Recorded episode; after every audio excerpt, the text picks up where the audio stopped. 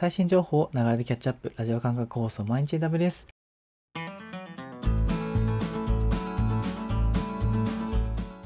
おはようございます。サーバーアクスの篠崎です。3月29日、今日も最新のアップデートを皆様にお届けしていきます。電車に乗りながら、ご飯を食べながら、ちょっとした長い時間で気軽にキャッチアップしていきましょう。放送のフィードバックは YouTube のコメント欄、または Twitter のハッシュタグサバにて投稿お願いします。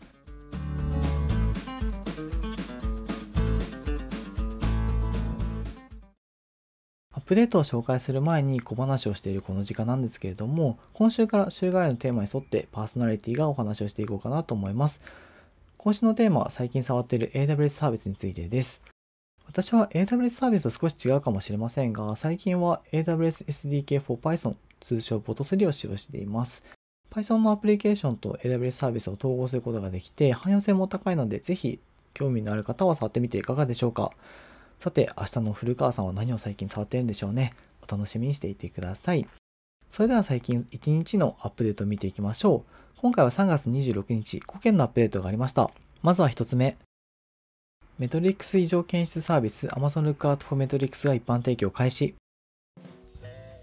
2020年のリーイベントで発表されたサービス Amazon Lookout for Metrics が自営されたというアップデートになります。Amazon Lookout for Metrics はメトリックスの異常や予期しない変更を検出する機械学習サービスで問題を素早く適切に発見することができるサービスとなっております。Amazon Lookout for Metrics は顧客のライブデータは CSV または JSON 形式で入力することで異常検出モデルを作成することができます。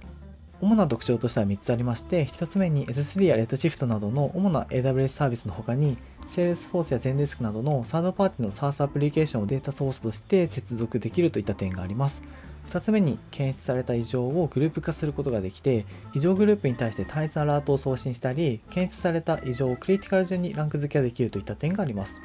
3つ目に人間参加型のフィードバックができるので継続的な改善ができてモデルの精度とパフォーマンスの改善をすることができます。こういった特徴がありまして東京リージョンでも利用可能となっておりますので Amazon Lookout for Metrics 一度検証してみてはいかがでしょうか。それでは2つ目。AWS セキュリティハブで Amazon 名詞から機密データの検出結果を取り込み可能に。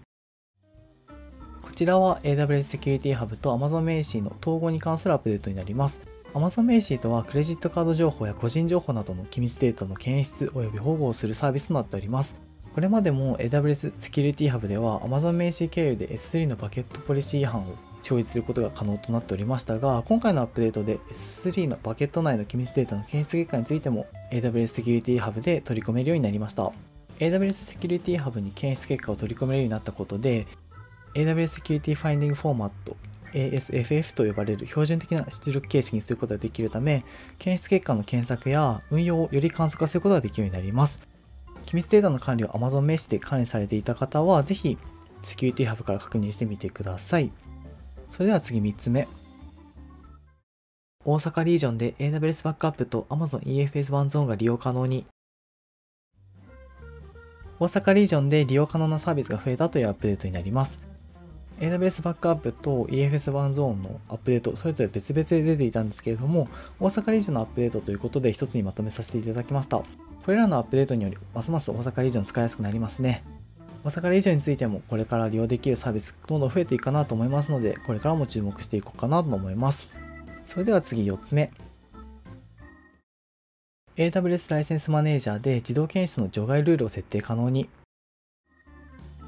AWS ライセンスマネージャーでライセンスを自動検出する際にその自動検出から除外する条件を AWS アカウント ID やタグで指定できるようになったといったアップデートになります。AWS ライセンスマネージャーというのは、マイクロソフトやオラクルといったソフトウェアベンダーからのソフトウェアライセンスを一元管理することができるといったサービスになります。AWS ライセンスマネージャーでは、ライセンス構成を決めることで、ライセンスの使用量を制限することができるんですけれども、今回のアップデートによってその制限から除外するルールを指定することができるようになりました。ライセンス管理で AWS ライセンスマネージャー利用されている方は、ぜひ一度確認してみてください。それでは最後5つ目になります。Amazon Kinesis Data Analytics は Apache Flink バージョン1.11で Python をサポート。Amazon Kinesis Data Analytics のアップデートになります。Amazon Kinesis Data Analytics は Apache Flink というデータストリームを処理するエンジンを利用して、ストリーミングデータをリアルタイムで変換及び分析できるといったサービスになります。これまでは Java で構築されたストリーミングアプリケーションなどが利用できたんですけれども今回のアップデートによって Python3.7 で構築されたアプリケーションをサポートするようになりました Python3.7 を使用してストリーミングアプリケーションを開発されている方でデータ分析の導入を検討されている方はぜひ Amazon Kinesis Data Analytics ご利用してみてはいかがでしょうか。以上5件3月26日のアップデートでした。